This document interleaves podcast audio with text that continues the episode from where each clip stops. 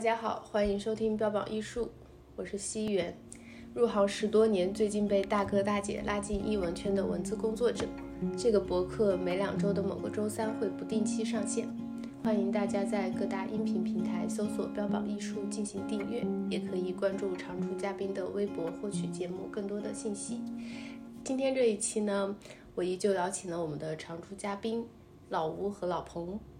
大家好，我是老彭，我是非环境与创新文化节联合创始人。大家好，我是老吴，胡胡馆长，应该笑出来了。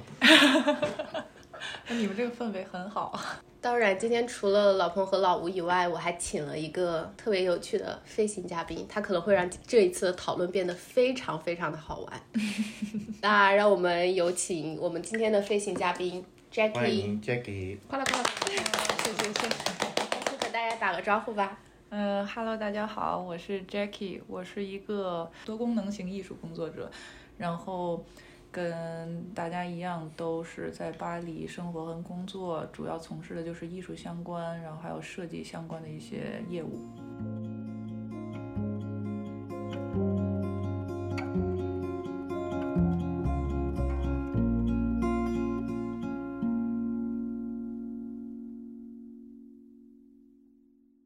这一期呢，我们主要是想来聊一聊前段时间我们一起去看了一个卡地亚当代艺术基金会的一个展览，然后这个展览特别有趣，它的中文名字翻译过来叫《山谷》。可能刚开始有人听这个名字的时候会觉得，哎，是不是很大自然、很有趣、很治愈？但是呢，其实我看完这个展览，在有趣之余，还是有很多疑问。所以今天也是想说，可以和老彭、老吴还有 Jackie 做一个讨论来的。老彭，那你来和大家介绍一下这个艺术家吧。爱你哟，西园，重任交给我。这位艺术家名叫 Fabrice i b e r 他的展览的名称叫做《山谷》。这个山谷呢，其实是他自己一个人的个人展览。这位法布里斯，或者叫他法叔，法叔是在上世纪八十年代成名的。到了九十年代的时候呢，他就开了一间公司，这间公司就叫山谷。这间公司他干的事情呢，就是法叔一边卖画，然后另外一边就开始用卖画的钱去买地。买的这个地呢，是围绕着他父亲，他父亲是农场主，围绕他父亲的农场周围买地种树。从九十年代到今天三十年间，他共播下超过三十万棵树木的种子。到了今天，有近十万株树木成功生长起来。这间企业、这间公司也是他的生活的地方和他创作的故土、母地、源泉。对，老彭说了，他种了是多少？三十万30万棵树种子哦，三十万棵呃种子，然后有十万棵长成的树，然后呃，据胡胡馆长老吴 说，他好像也不是一个独创性的，因为之前就有艺术家做过这个种树活动这件事儿。对，我也是在第一届卡塞尔文献展的时候，好像，嗯、他发起了这个种树活动，然后他当时是用了这个岩石，其实用了很多岩石放在这个城市里面，然后希望大家这个城市的公民能够美化这个城市，用树代替这个岩石，每拔掉一块岩石就种一棵树。嗯，这个和这个我们现在讲的这个 Fabrice 的这个展有点契合。Fabrice 也是一个这个环保主义者，同时也是一个美化世界、美化我们生活的地球的一个这么卫士。以及还有一些嗯精确科学的思维意图在这里面。除了法书和博伊斯之外，在当代摄影圈有一个巴西原籍，现在同时也入了法籍的当代摄影师，叫 Sebastião Salgado。他跟他的太太在巴西凭两人当然和巨大团队的力量，种植了一整片森林，而且做很多科学研究和研发。嗯，所以呢，艺术与科学的勾搭，在今天是越来越被看到。但是，艺术与科学的勾搭，其实早就不是今天才发生的事情。嗯，对，因为我去这个问题，就是因为呃，如果小伙伴们可能是对看画展，或者说是一个比较传统意义上的呃有作品在里面的艺术展去看的话，可能对这个展览不会非常满意。而且据老彭所说，好像听到的结果也确实是大众层面不太喜欢。但是它它其实这个展览会涉及到很多，包括刚才呃说到的环境啊、自然啊，还有呃彭老师说的这个精确科学啊等等的。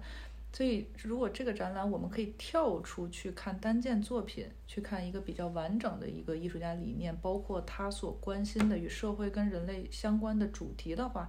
呃，应该是非常有趣的。这是为什么今天我们想要去聊这个展览。嗯。这个展览它其实就是让艺术跳出艺术艺术本我，就是艺术它已经和这个科学已经结合了。这个我们谈过来要谈到文艺复兴，其实最早的时候，可能文艺复兴呢是只是说我把 Fabrice 可以当成是现代的文艺复兴人，因为他也是多多才，就是他横跨多个学科。这也让我们就是来看这个展，不是来看他的画。而是看他一个整体，包括其实他真正的作品，我觉得是在他的山谷里面。嗯，就是他真实自己开发的那个。对，他的真正的作品应该是在了山谷里面。他只是现在就是说他呈现一部分，这是他作品的一部分，也是这个作品未完成的一部分。嗯。那可能我估计啊，大家可能会问说，我们说了那么多，到底为什么这个展览被我们形容成这样？它是什么样子的？嗯，反正从我的角度若去形容的话，就是你肯定可以，呃，进去之后先看到很多他的大大幅的油画，然后整个展厅布置的非常像一间间教室，教室里面可能会摆放桌椅啊，然后嗯，每我感觉每个教室可能还会有一些他的自己的小主题。所以就是一间间课堂啊，对，就让我们每个人其实放下你已有的一些东西，然后进入这个课堂，接受他的再教育。对，因为因为他他的作品布置的都是差不多像一个课堂黑板的位置嘛，然后我们我们看他作品，其实像让我想起的就是。当年在学校里老师做的板书，嗯嗯嗯，嗯，我们不，我我们也把它当当做一幅画来看，嗯，我们现在也流行写这个画写和画这个思维导图，就是把我们的一个观念、一个想法用图图画画形式来做，就大众很难说，他既面对大众，但是大众又难进入，是因为大众的印象里面觉得一个展或者一件作品应该不是这样，就跟他们此前看到的。应该是有个落差，他们觉得这不像一个展啊，呃，包括如果有呃，我甚至听到有有人说这个这像像是在做一个商业的 PPT 嘛，是吧？有人说，谁说？其 实你说，彭老师说嘛。但彭老师说这个应该是夸他的意思啊啊对，然后我又说夸他啊，我又补了一句嘛，我说哎，如果这真是一个商业 PPT 方案，那我愿意被他骗进去啊。就是我我我看到这个能把 PPT 做成这样，我我愿意，因为看得到他的热情在里面。然后我就给了老吴一个巨大的压力，因为老吴和我和我们在下个月有一个策展的展览就要开幕了。然后这个策展的展览呢，今天小可爱们有听到吧？我的自我介绍有点改变。这个展览呢，是我们现在正在孵化，明年要开的一个围绕着环境与创新的文化节的现实先导片 PPT。所以，当老吴说如果这真的是一个商业 PPT，我也愿意被他骗进去，我就将了老吴一军，就是加油啊！我们下个月的展 也是要，也是要把人给骗进来呀，嗯。说到这些很吸引我们的点呢，就是我再把球抛回给刚才让我介绍法叔是谁的西元，因为西元他跟我们在录今天播客的这个先导会的时候，他就觉得，与其说这一场展览，或者是说里面细节的作品，对他来说，他感觉更感兴趣的是围绕艺术家，因为感觉艺术家这个人太妙了，就是自己活在大自然里面，自己更多标榜自己是个企业家，更多标榜自己是个科学家，标榜自己这个家那个家，反正不是艺术家。所以，西元，你看到了什么？看到了向往的生活。西元就看到他就是把这个差事啊做成了艺术。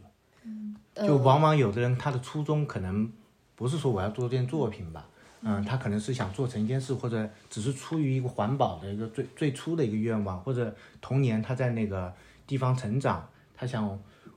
他想完成一个童年的心愿，这个开始，结果把这个事情就做成了艺术。你觉得他说的对吗？就像他会做一些卖，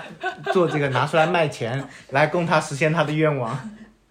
其实我觉得吴老师说的，嗯，有一部分是对着的。就是我觉得这个展览，我刚开始看的时候，我觉得它就是我的生活。对，你们刚才说它像什么商业 PPT 啊什么，对我来说其实更贴切的来说的话，我觉得它像是一本手账，就是未未未写完的手账。嗯。然后这是他既带有私心，但是又其实想让公众看到的一个关于他自己内心世界的一个东西吧。嗯嗯，他把自己的私人手账拿出来示众。嗯。对，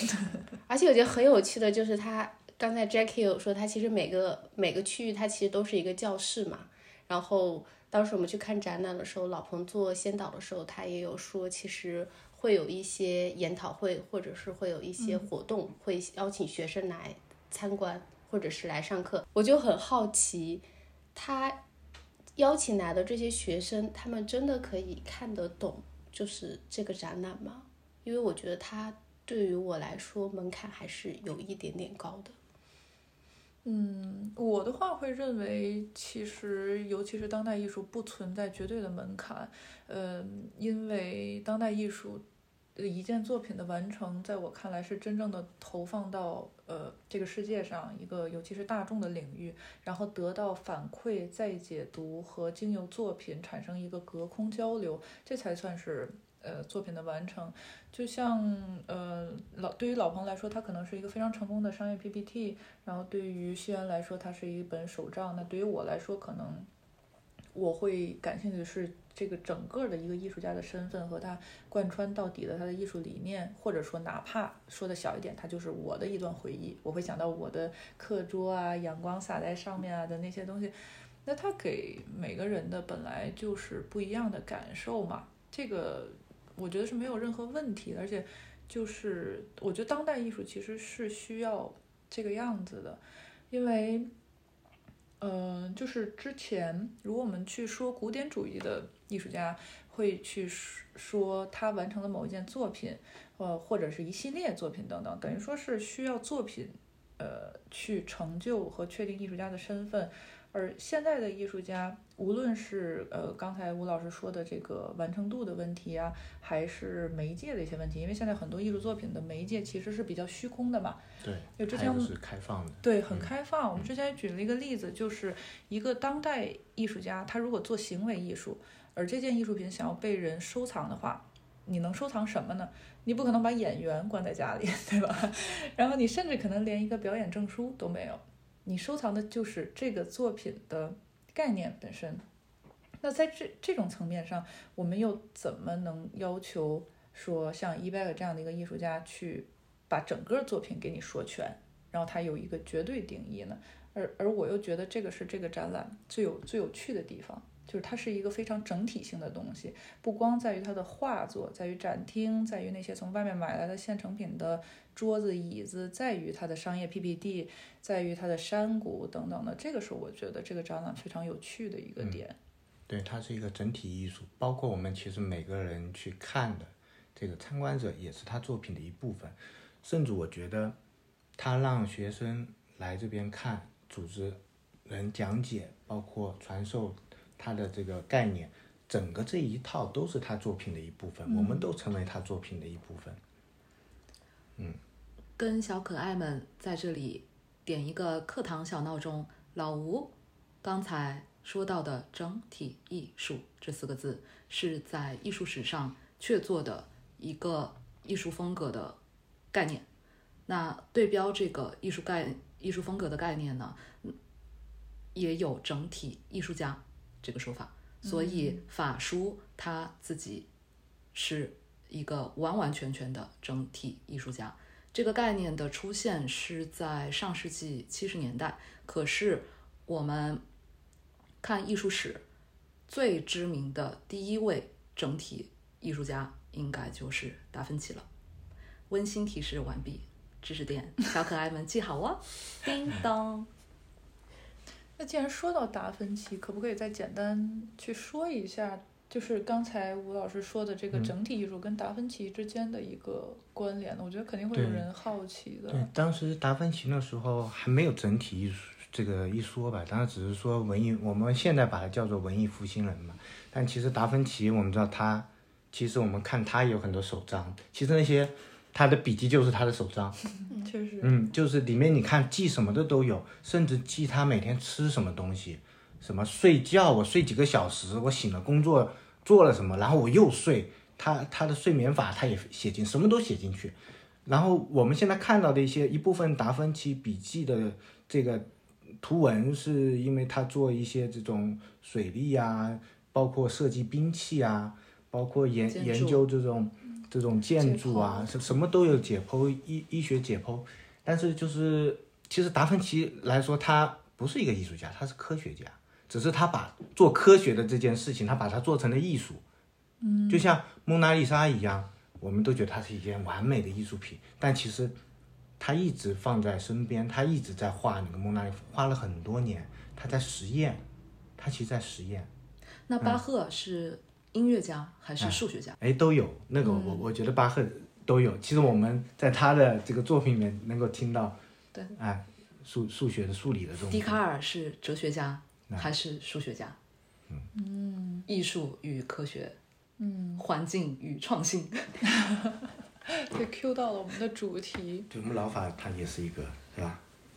科学与艺术结合的。法叔在他去混了个，呃不是不是混吧，应该就是玩儿了个，以他的智商去玩儿了个美院文凭之前，他是学精确科学的，他是学数学的。哦，嗯，从他作品上能看出来。还有他的，我们看到他有一张作品，就是他把他每天安排写哪天做什么事情写得清清楚楚，非常有条理。这是在展览的最后一个展厅。这件作品呢是法叔在一九九七年代表法国国家馆参加的威尼斯双年展，并且在当年拿下了著名的金狮奖。在这个过程当中呢，法叔在威尼斯待了十天，这十天的光影间呢，法叔跟我们有同样的嗜好，爱玩播客，所以他就在一个巨型的画布上，这个巨幅尺寸尺寸，老吴和 Jackie，你们目测有多大？三四米？嗯，四米我觉得得有这么了勉强吧。有的。对，三四米，三四米长，三三米三米高，四米长，大概两米高吧。两米高差不多，但比例上，比例上是个三比四，反正是个巨幅作品。巨幅作品。这个巨幅作品哈，我们现在叫它作品，可是实际上里面就是他那十天播客的日程表。这十天播客的日程表上面还涂涂画画的，还画了一条大蟒蛇，大蟒蛇的嘴里还叼着一个憨居可爱的小米老鼠。导览人员告诉我们的是，他呢把自己的日程表安排好了，同时没有播客的时候还做一些工作坊，跟一些小孩儿一起玩儿。那小孩儿来玩儿的时候呢，他就跟小孩儿画画。所以呢，十天的时间完成了以后，他恰了个饭嘛，代表法国馆嘛。恰饭的时候呢，还做了一件作品。这件作品呢，同时还是他的日程表，他还没把自己弄丢。同时，这件作品呢，最后还卖出去了，因为展签儿上面写着是 collection 对 privée，就是已经有私人嗯嗯收藏。那就从这件作品又倒回来，刚才 Jackie 他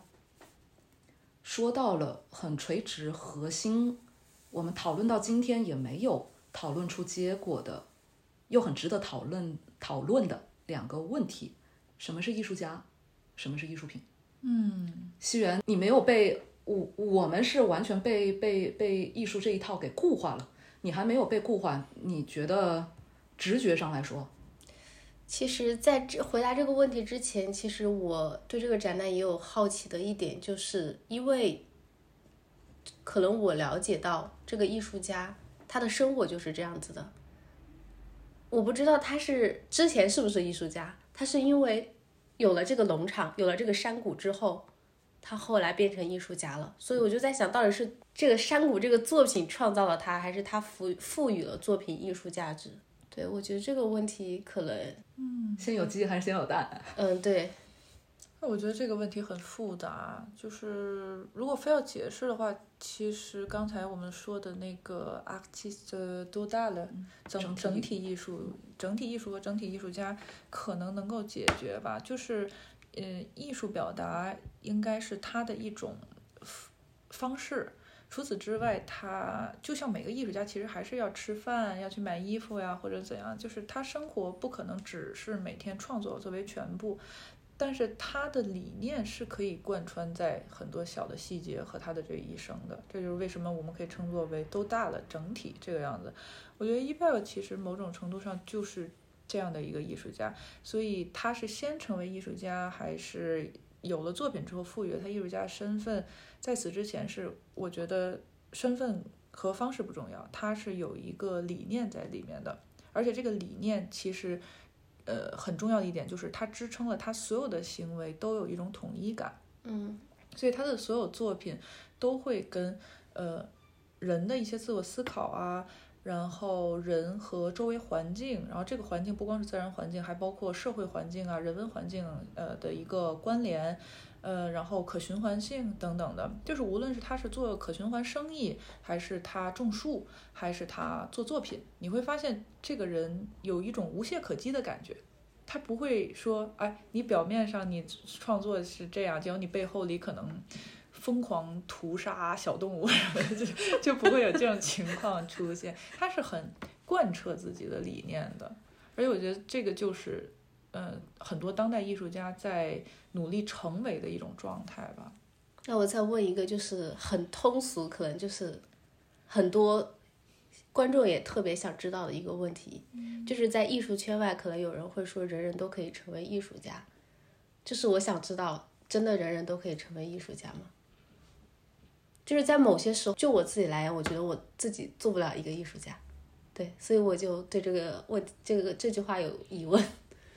你为什么觉得？我哎呀，我们两个 同时。嗯对，因为你跟刚刚讲的那个人人都可以艺术家是反的嘛，因为大家都在讲人人都可以作为艺术家，然后你觉得你你不能成为艺术家。那我我其实想跟讲讲，我们要回到讲杜尚，杜尚就是说他把生活就当做是他的艺术，艺术就是他的生活，所以这个我们我们这个老法啊，他是承接杜尚，所以我我觉得你其实也一样，你把你的小本子拿出来一样。我们给你做个展，做个展示，也可以说是艺术。嗯，那可能下一次我的你去徒步那么多地方，我的展览就不叫山谷了拍了那么多照片，你讲不是艺术吗？老吴，等一下，我们已经有艺术产出了。嗯，小可爱们，你们现在听的叫做标榜艺术电台，对吧？那标榜艺术电台呢，其实是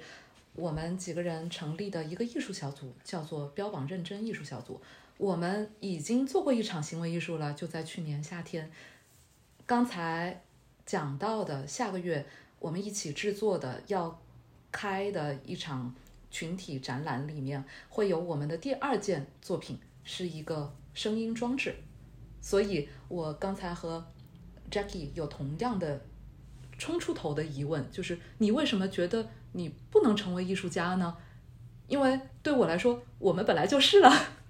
我我觉得这可能也是意识到。就是不是在大不是在艺术行业人，他可能有个普遍的误区，就是他可能会觉得艺术它是你要做一个艺术家，或者是一个艺术作品，它可能是有一种某一种理论，还是某一种定义，所以就是可能会产生这个门槛都是自己建的，其实没有艺术没有这个门槛的，嗯，是我们反而把艺术觉得艺术有一个门槛在那儿，但其实之前早就有人把这个门槛拆了，杜尚就首先就把它给拆了。前几年有一个纪录片挺有趣的，这个纪录片的名字就叫《图强》，主人翁呢是一个当代艺术圈儿破圈到大众视野里面的艺术家，叫做 Banksy。这个纪录片它的拍摄者是一个二手店衣服的老板，这个老板是 Banksy 的酒友，二手店衣服老板平时就碎片时间拍 Banksy，他把素材拍够了，就把它剪成了一个纪录片，然后上映，然后很卖座，然后拿奖。Banksy 呢，最后自己做了一个视频，就有点嘲讽抨击他这个酒友的意思，因为他就觉得他自己的这个酒友明明跟艺术没毛关系，但是做了一个成功的纪录片以后，就认为自己是一个伟大的艺术家。门槛在哪？Vivian Mayer 那个摄影师，他是一个保姆。如果他的旧照片没有被一个画商，还不是画商，就是后来他成为了画商，但是被被人发现了以后，用一套淘旧货的，一套商业操作把它弄成了价值。Vivian Mayer 一个保姆，突然在他先试了大半个世纪以后，成为我们活在当下的我们视野当中的很著名的女性摄影师，伟大的女性摄影师。艺术的门槛在哪儿？你你说的这个东西其实真的很很复杂，如果真的要讨论的话，可能对，这是一个大的话题，对单单去再谈论几期，我觉得都可能说不完。讲不完。对我个人的认识是，其实这个问题它是具有两面性的。就像在说“人人都是艺术家”这句话的时候，西元就产生了一个第一的自我质疑，就是我觉得我就不行。其实光这一个点上，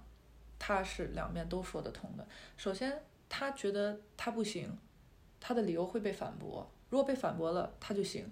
但是如果 我觉得是，如果他没有被反驳，他仍然能够坚守在这个东西上，那他就是不行，就不能成为。所以，如果说变成了这种模棱两可的状态的话，我愿意简单粗暴去定义，成为艺术家是一个人的决定。然后在你做完这个决定了之后，你肯定要适当的去付出努力，然后去贯彻你的行为。然后你配不配成为艺术家，和你是不是一个好的艺术家，这个就在外界的一个认知当中了。对，法语里面有一个词叫 artiste de dimanche，我很喜欢这个说法。呃，artiste de dimanche 如果字字的翻译就是星期天艺术家。这个星期天艺术家的潜在意思就是，Jackie 他刚才说的，如果你自己贯彻了你自己成为艺术家的这个人本意识和你的自我和本我的统一去实践，你自己就认为自己是艺术家了。但是有外界的这些公众的评价，那公众的评价，如果说到你是星期天艺术家的话，其实就是你自己认为你自己是艺术家，但是公众并不认为你是艺术家。嗯，对，所以公众在艺术这方面现在就是扮演了一个很重要的角色。然后我之前说了一句有点 老彭觉得可能有点争议和极端的话，就是呃，艺术的成型的权利是在大众的手中的。然后然后你还加了一半句，这是当下不争的事实。你一说完，我觉得这句话 太耸人听闻了，特别好。我就是标题党，我赶紧就写下来了。对，我觉得这是一个不争的事实。我也觉得是。可能有的人会反对吧，然后通通过就是说我刚才说那种你配不配，还是艺术家我付出多少努力，凭什么大众对艺术没有认知，你可以评判来？所以他肯定会有一些争议上的存在。但是我我个人是觉得这是不争的事实。艺术作品的完成的那一刻，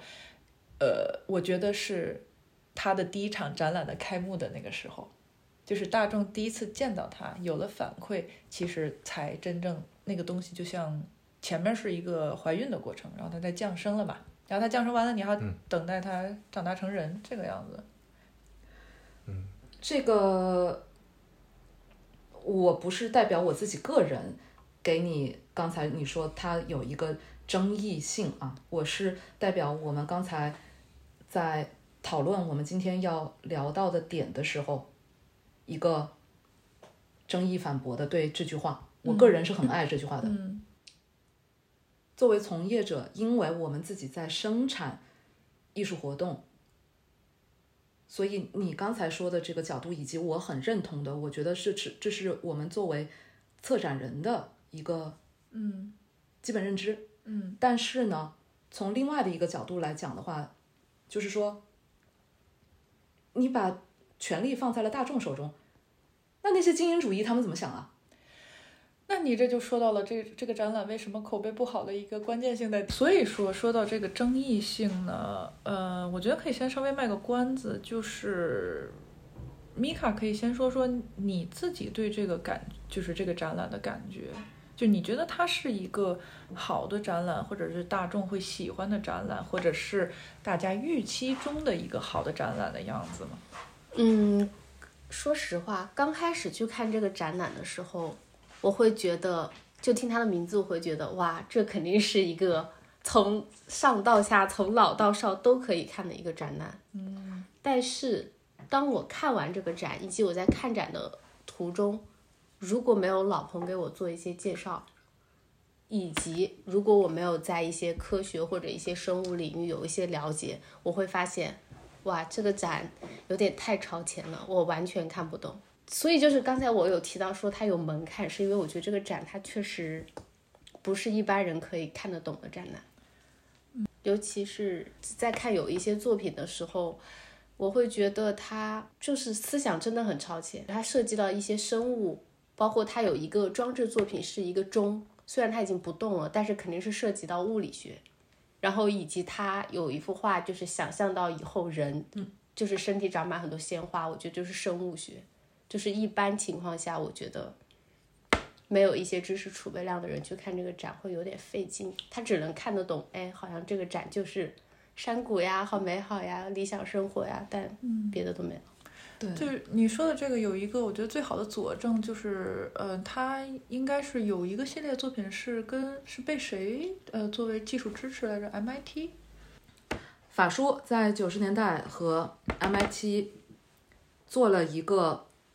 肝细胞的研究项目。这个肝细胞研究项目呢，他们一起合著了长达厚达三百页的正儿八经的科学学术论文。在这个过程当中呢，法叔他自己当然还是创作了一些艺术作品，以及完成了一个科学学术论文。嗯，所以我觉得，呃，可能我们自己去说什么，呃，有门槛啊，然后什么精英啊什么的。嗯，可能是不是艺术的门槛，是学科的门槛。对，就是我们其实不是说在把抬高它或者怎样，它确实是有这些呃案例去背书。你说从科学的角度，它有 MIT 去对它的一个需求，然后从商业的角度，它确实是靠卖作品，然后养活自己的农场。然后环境方面的话，它确实种下了三十万颗种子，然后也有十万颗去长成了，所以这些客观条件就可以。我觉得某种程度上证明这个展览确实不是大众预期的那种，你单单看墙上的画或者是地上的某一件雕塑装置就可以完全理解到它的这个整个理念的。说到这儿，我就觉得有像英文的一个一个一个词，就会说 "I'm sexy and I know it"，他就是知道他自己是牛逼，跨学科，精英，他知道自己是精英，特别知道。然后这个展览他想呈现出来的是有点，给我事后去品它啊，因为我已经刷过三次这个展览了，我很喜欢这个展览，但是事后去品的话，有一点像是我是我知道我是神，他不是雷神啊，因为雷神还是比较傻白甜，他有点像 Loki，对吧？他就很像 Loki，就是 I'm sexy and I know it and I'm a god, fucking god。所以呢，他就下了个凡。他下凡了以后呢，就给大家展示，看看我们仙界的我们多会多么会能能来事儿。而且呢，他还，我可能是去过度解读了，但是我有点感觉到他有点精英主义的自我感动色彩，因为他会写很多小词儿。在画上面，然后呢，这个展览总总共展出了他的七十件作品。他做了一件可能他自己觉得很伟大的、很感动自我的事情，就是七十件作品，他拍了七十条视频，每一件作品自己介绍自己的作品是啥。嗯，那这个其实是一个诚意满满的表现。对，只是他没有嗯成功的传达到。呃，某一个层面吧，我只能这么说，因为我看这个展览的时候，也能感受到他的诚意。然后，比如说他设计那些教室啊，除了功能性之外，它肯定最初也是一个展览氛围的一个一个一个支撑嘛。然后，包括它每个教室中间，它会开一些小门，有三角形的呀、方形的呀。如果是小朋友啊，或者是像我们这样调皮的大人，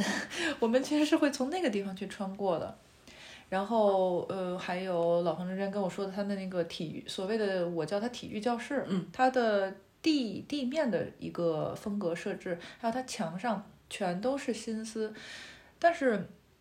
这个东西就呃很可惜，它没有非常好的满足大众对一个很好的展览的一个预期，我觉得这个是。哎，怎么说，就是一个可惜吧。但是另一个层面上，他也是成功的，因为他吸引到了呃和他一类的人，或者说是他预期的那一类人，就是在一个更小的范围内，但是把事儿给讲透了，而不是把一个事儿讲浅，但是铺到一个更大的层面上。这个我觉得也是一个选择性的问题。的确是这个呢，说他为什么会放在卡地亚当代艺术基金会，也是不无道理的。因为卡地亚当代艺术基金会的气质也是这样，对，就是我呢，又我又有这个艺术的地标很高，然后这个学术性的地标也很高，但是呢，我作为一个艺术基金会呢，我又必须要，就是所谓精英主义，他们所说的要委身下来面向大众，但是他们又不是那么愿意的，就是做一些网红展。所以刚才我们前课我们在讨论的时候，我说了一个很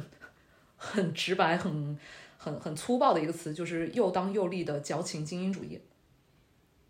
嗯，对，这个精英主义是一方面，另外一方面可能我不知道是不是我认知的有点 浅薄啊。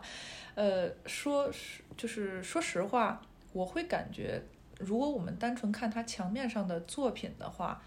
其实是很重复、重复性的。一个是刚才提到的一个未完成感，就是呃吴老师呃引入的那个 infinito 这个概念，它可能从文艺复兴，然后因为各种原因，就它存在在艺术史当中，然后它也是这样，就他的画让你感觉很像草稿，没画完，呃，就是。单单这一点，然后再加上就是说他作品之间的那个嗯重复元素啊，然后联系也不是非常有明显的那个逻辑线，我不知道这个是跟策展有关还是他自己的一个主观的一个人，所以就是这些原因会导致大众可能觉得不是这么有刺激点，就是看完整个展览之后，但是我们都认为这是一个好的展览，对吧？这是一个很好的艺术家，所以。怎么去解释这样风格的画作呢？比如说，嗯，西元刚才给了一个，在我们做先导会的时候，他给了一个观点和视角，我觉得就很妙。我们去怎么认识这样子的画作呢？西园他他说楼下的那九间教室，然后丁义权在观者身上。Jackie，你作为一个调皮的成年人，你可可爱爱的给这九间教室都起了名字，那这作品就是你的，嗯，但这是你你这句话是一个很这是西元的话对，就是，copyright 在他那儿。对，西元西元说这个不就是成了一个我的作品吗？就回到我刚才说的那个成型的权利到了我的 手里，它也是大家常争议或提问的一个，就是我们的解读跟艺术家的表达之间的那个关关系究竟是一个怎样的？嗯，所以这你们这其实也是我特别想问的，就是，呃，艺术家作品和看展的人三者之间的联系到底是什么？艺术家、作品和和观展的人，观展的人，其实是三三个角色的问题吧。我觉得作品相当于一个艺术家和观者之间的一个，它是一个中介，一个中间人。嗯，原来的艺术家呢，他的作品呢，能够让大众看到是很少机会的。我们都知道他是做定件嘛，都是皇宫贵族嘛，所以他没有什么针对大众，他应该更多的是针对教皇，针对这个个人或者一个一个宗教来说。但我们现在谈到这个当代艺术，它是另外一种，他的作品其实是让更多的大众能够看到，这个关系呢就就大了，就说每一个观众其实都有自己的意识在里面和对这件作品的理解在里面。然后这种理解呢，它是会反馈到这个艺术家的，就是我们现在会有很多艺评人呐、艺评家呀，包括现在有社交网络呀，有各种各种学科的人会去评论嘛。但在原来古典的时候是没有这些东西的，就就它是比较窄。然后现在它有这些，所以呢，这些会反给它是有一个互动交换，包括作品的开放性更大，可能性也更大。所以我讲，其实这种关系放在我们谈当代艺术来说，就像 Jack 他刚刚提出他讲了几点，那是他印象中的作品，然后你也会，西园也会有自己印象中的作品。我相信每每个人其实会有这个，我们拿出来交流一对，有共同的地方，也有也有不同的地方。就像我我看他的作品，就像呃 Jack 刚刚讲的这个重复性，那我我会从这个一幅画它的构成、色彩、它的用笔。他做的机理上去看，我就就绘画谈绘画，我会以这种方式去看，所以我看的角度也会有个重复性，就他所有的作品，但这种重复性往往就是他的一个符号，一个识别性，嗯，包括所有我们看到他他的用色用笔都是用用水稀释，都是流动的，都跟他植物有关，所以它色彩之间都，你像我们有的画他画它的色彩是有控制的，就是我要这个颜色画出来就是这个颜色。它所有的，你看它的肌理和它的颜色全是交汇的，它是融融在一起的，会滴的，颜色会会有交融的，那是那是它就是不在它预期内的，就是我会从这个这个他绘画诶肌理，我觉得这个是有意思的点，就是他用的他自己的肌理，然后用他用他自己的一个一个一个色彩，用他的语言去表达，我是看这方面，然后从展览上会让我想到 Christoph。我不知道你们知道，就前几年刚过世，做做这个包裹艺术的 Christoph，他前几年也是在呃蓬皮杜做了一个个展。个展会。其实他们俩有一些相近的地方，就是 Christoph 他也是做把他，比如说有个 project 有有个计划要做个包裹计划，在这个计划他会在几年内来完成。他之前会画很多草稿，他的小画包括文图文一样的，就是我做好了这个，然后我把它卖给这些他的可能甲方或者投资人，然后。呃，可以说他是不动用公用资源，他全是用自己的这些草稿啊这些来来得到的钱，用这个钱来完成这个计划，就是用小作品来成全大作品。然后我们今天讲的这个，我们叫什么？法书书法书，嗯，也是这样，他也是一一个道理，他也是用这些我们见看看到的他这些作品，其实都是他的他的思维的图示化，他的 project，他的他的他的计划的一部分，他要实现一个大计划，但是他用这些这些画，我们看到有私人收藏，有博物馆收藏，他就会有启动资金，他就有这些钱来实现他的大计划。那我可不可以简单粗暴的这么理解，就是说，艺术家告别了那种私人定制，呃的作品之后，他面对的所谓的客户其实是群体性的，嗯是非常广泛的，对甚至是世界层面的广泛。所以你为了契合这种喜好，嗯，你的东西就会从原先的雕琢变成了广、丰富，呃，infini，infini comment dire en chinois？未完。无限呃 随机性、未完性、对多元未完性的多种可能性。对对。对，就是变嗯成了这个样子。嗯。而这种转变其实很好的，就是它给我们每个人都提供了一个进入艺术的呃入口，就像。呃，老吴说他关注笔触，然后呃形式表现手法，然后西元找到了他热爱的呃生活方式在里面，然后老彭看到了非常成功的商业 PPT，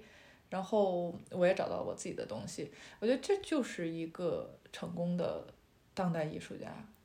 在此呢，因为我们谈到这个话题嘛，我就给大家掉个书袋子，对吧？嗯作为彭老欢迎师，欢迎，掉书袋子呢，对于这个话题在，至少我在法国学艺术市场理论的时候，这是我研究生时候学的艺术市场理论，在当代的语境下，怎么样把这个三元素，就是原材料、艺术品、创作者、艺术家和终端客户、观者。这个这个关系是什么？其实，在法国的当代艺术市场的理论下面，是给了我们四要素。这四个要素叫做 création、intermédiaire、diffusion et réception。中文翻译这个四要素，三元素对应四要素啊，就是创作、中间、媒介、传播、接收这四要素。三元素、四要素。那中间媒介这一块儿，其实艺术家是代表着中间媒介这一块儿的。哦，到现代艺术的时候还不是，但是到当代艺术市场就是了。现代艺术的时候，我们知道都是一些大画商，从 Leo g a s t e l l i 开始，然后从一八九二年那个 Ambroise Vollard 开始，这些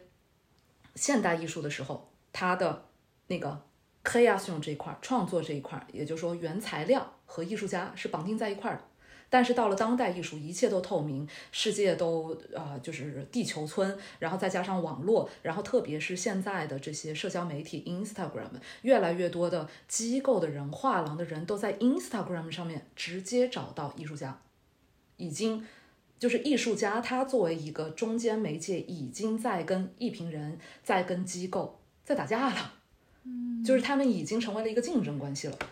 然后呢，这这一些就是艺评人、机构，然后当然还有学院，因为在现代艺术以及之前，什么是艺术家，什么是艺艺术品，是由学院来决定的。然后再往再古早一点的，就是吴老师刚才老吴刚才讲到的，就是说有这个宗教的这些定见，那是很很很很私人化的了。但是，一旦它面向了公众了以后，其实，嗯，古古代艺术和现代艺术，它的艺术品的定义权和艺术家的定义权是由学院，但是到了当代艺术以后，这个中间媒介越来越多了以后，特别是像刚才你说的那句话，我特别喜欢的那句话，虽然我说很标题党，就是 连大众现在都回头加入到了。这个中间媒介这一块儿，所以大众他同时参与了两个要素，就是中间媒介和接受者，嗯，然后也是中间媒介在涌动着往前推着，或者是被推吧，因为有的时候现在社交媒体它会被推着来传播的这一块儿。嗯，小课堂完毕。嗯，刚才老彭和老吴都讲了，就是我感觉比较专业性的一些东西，就是在我看来，我觉得我发现一个很有趣的点，就是我觉得他法术很有创造性，而且他这个创造性是流动的，就是他把自己的创造性抛出去，然后让这个创创造性流动起来，然后到观众的身上，然后观众再赋予这个作品的价值，然后观众带着这个作品的价值再继续往后流动。嗯，对，我觉得确得，实是这样对。他其实就是一个很活的人，嗯他把自己学过的所有专业串在了一起，他把自己能有的所有专业技能也串在了一起，他甚至占了展览的便宜，就是说，呃。你一个博物馆、一个基金会给我场地，让我做一场当代艺术展览，我顺便把我的商业企划书摊开来看，能不能吸引更多的甲方，然后顺便也完成了他应该是自己在教育方面，呃，也有呃就是抱负的，所以他他把自己就是一个资源扩展开来，然后互相的去流动。我觉得你你说的创造性其实有点是这个感觉吧。对，嗯刚才提过几次的，我们下个月一起做的这个展，它的名字叫做《混沌》。混沌听起来好像它是不清晰的，但是实际上跟西元说的指出的这个流动性，然后以及老吴说的这个随机性，然后以及 Jackie 说的这个循环性，如果把它穿起来的话，它其实就是混沌也所代表的。这也是我一个实用主义的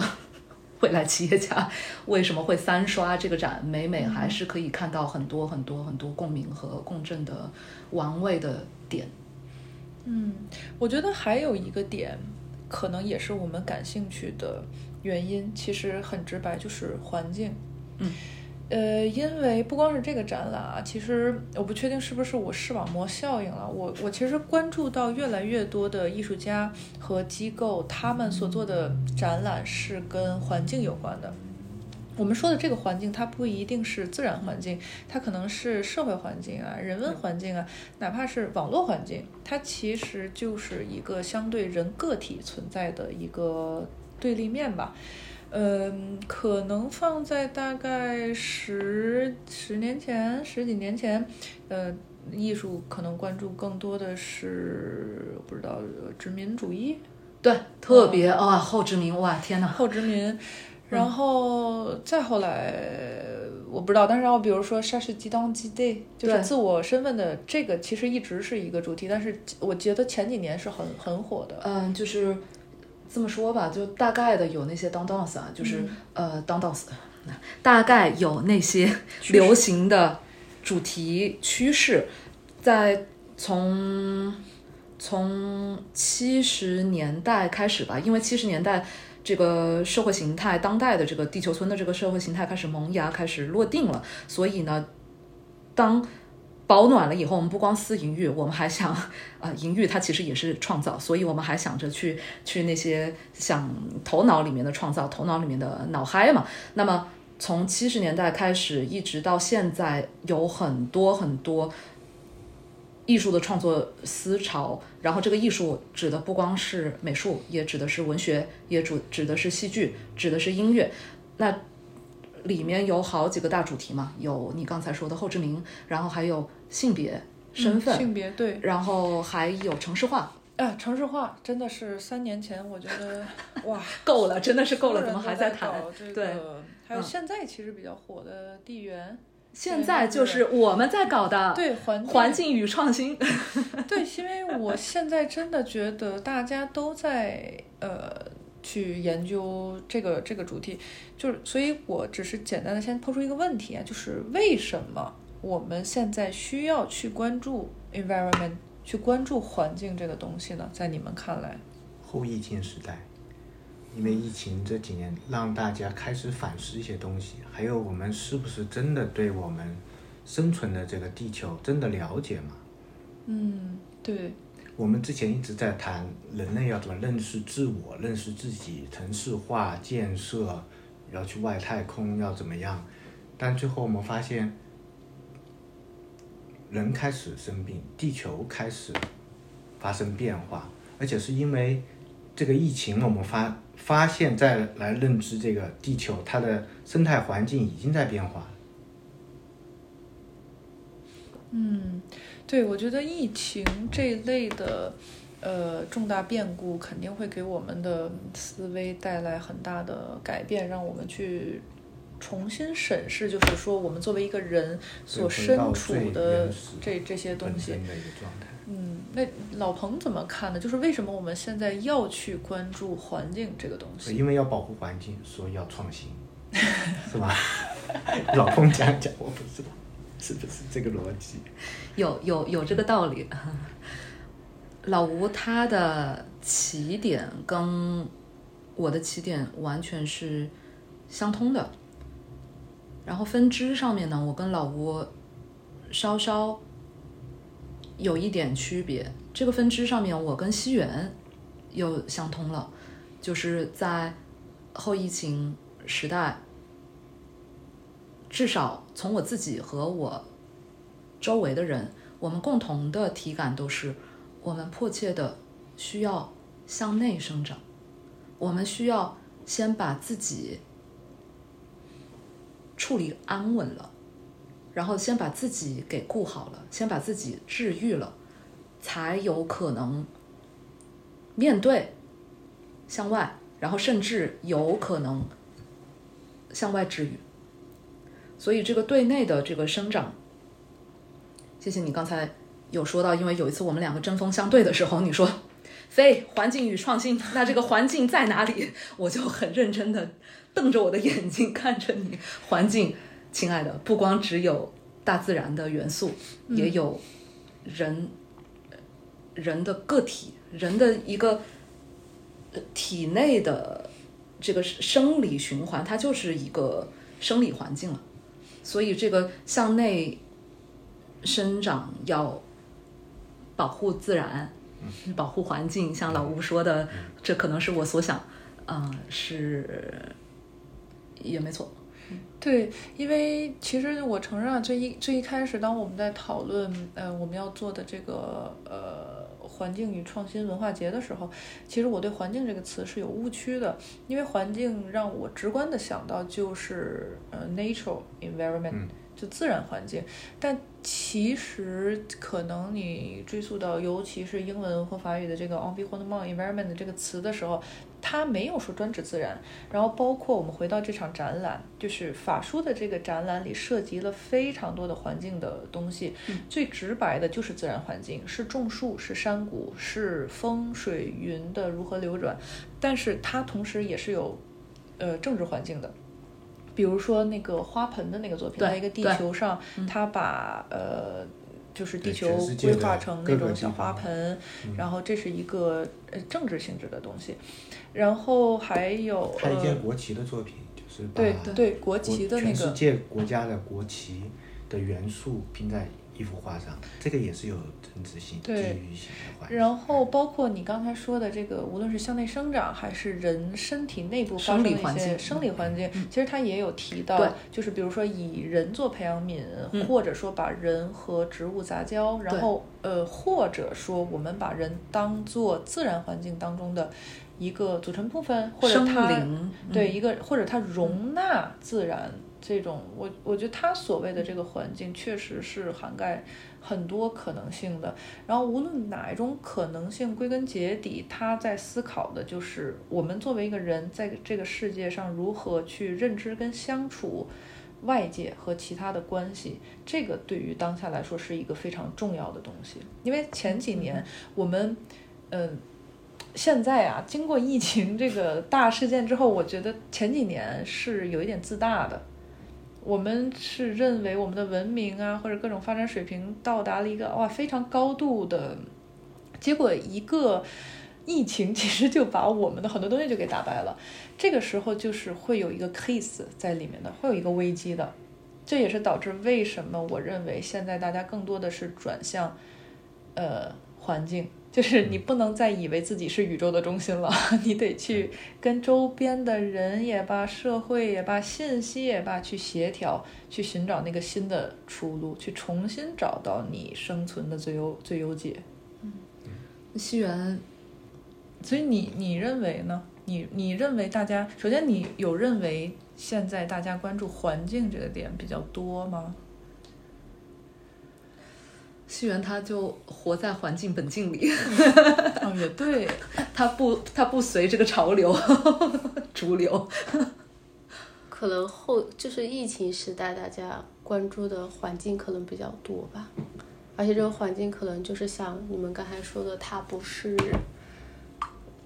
除了大自然环境以外，就是真的是环境打引号的环境，对。嗯但是有一个，刚才 Jackie 说说我们应该就是有点像说怎么去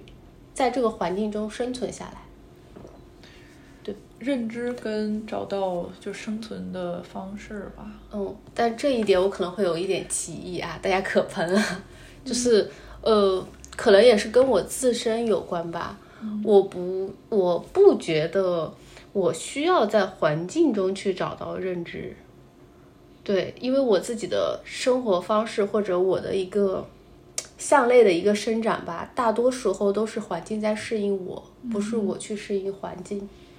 我觉得这个是一种认知，嗯嗯嗯。即使你认为他你不需要适应他，但是你首先你对环境有一个这样的相处的认知，或者说白了，我们如果比喻环境是一个人，你们两个的相处方式就是这样，但是它也是一个相处方式。然后另外一个点是我认为，至少在精神层面，人有的时候真的像飘在一个未知海域。然后你可能会游泳，你可能能捕鱼吃或者怎样，但是你需要一个坐标系，去知道你大概在哪儿。我觉得这个是会给人安全感的。你明白我的嗯，我明白你意思吗？的意思。就是你可以不用它，你还可以继续留在原地，但是这个认知我觉得很重要。嗯嗯，我是不是说远了？这样的话，认知认知的话，就是就可能这个咱们这个圈儿又画回来了。认知的话，画回来法书的山谷的这个展，它的课堂，嗯它想要呈现的是一个有知识在传播的环境。嗯而且西元刚才他也在我们前课会的时候，他说到，他觉得很妙的是，在这个展览当中，不光有就是基本款的导览，还有播客，然后还有请正儿八经的那些学生来上课。这个认知，我们又在认知些什么呢？我们真的就是因为这些播客，因为这些课堂，我们就认知明白了这个展吗？如果连这个展我们都还没有认知的完全透彻的话，我们又在去哪儿去找方向呢？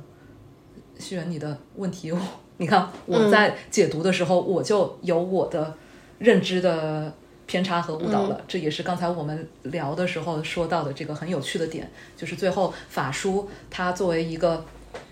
I'm a sexy lucky，我下凡的这个 态度，然后又很积极主动的想要把这个知识、认知传播给普罗大众，但是最后其实我们就是在和 and p r e d 和 and p r e d 意思就是说，在我们的认知体系里面去翻译，但是这个翻译的话，它其实有一些异化、嗯。误会、偏离。但是我觉得无论如何，嗯，西园有他自己对于环境和如何处理环境的一个方式，嗯，然后我也有，你也有，吴老师也有，大众也都有。嗯，最起码，如果这个展览不存在，也许我们今天不会提到这个话题。嗯嗯所以可能他就做一个这样的展开式 PPT 就已经很及格了。我们就是思考，然后有自己的认知。这是艺艺术的一个现在来说是它的一大功能，就是引发思考。嗯。所以因为这个展，我们开始想这些，不管是啊内环境还是大环境，大环境影响我们的内环境，内环境其实也会影响大环境，嗯。嗯，它是一个相互的一个关系。嗯。嗯，也引发了我们这次的博客，以及引发在听博此刻正在听博客的人他的思考。对，嗯。今天就聊到这里，然后特别感谢 Jackie 今天给我们带了一带来了一些全新的视角，不管是说解读展览也好，或者是我们更深入的去了解关于艺术、艺术品还是环境也好。好，非常谢谢 Jackie，谢谢 Jackie，然后希望还会再拉到 Jackie。会的，会的。感谢小可爱们的耳朵，我们又一次的亲密的摩擦。如果大家有更多想听的话题，可以在我们的留言板留言。如果如果大家有更多的想了解我们飞行嘉宾 Jackie 的一些信息，大家可以移步到他的微博或者是他的一些联系方式，就微博就好。嗯，尽情的骚扰他。和骚扰我们，那谢谢大家下期再见，谢谢大家。干一杯吧。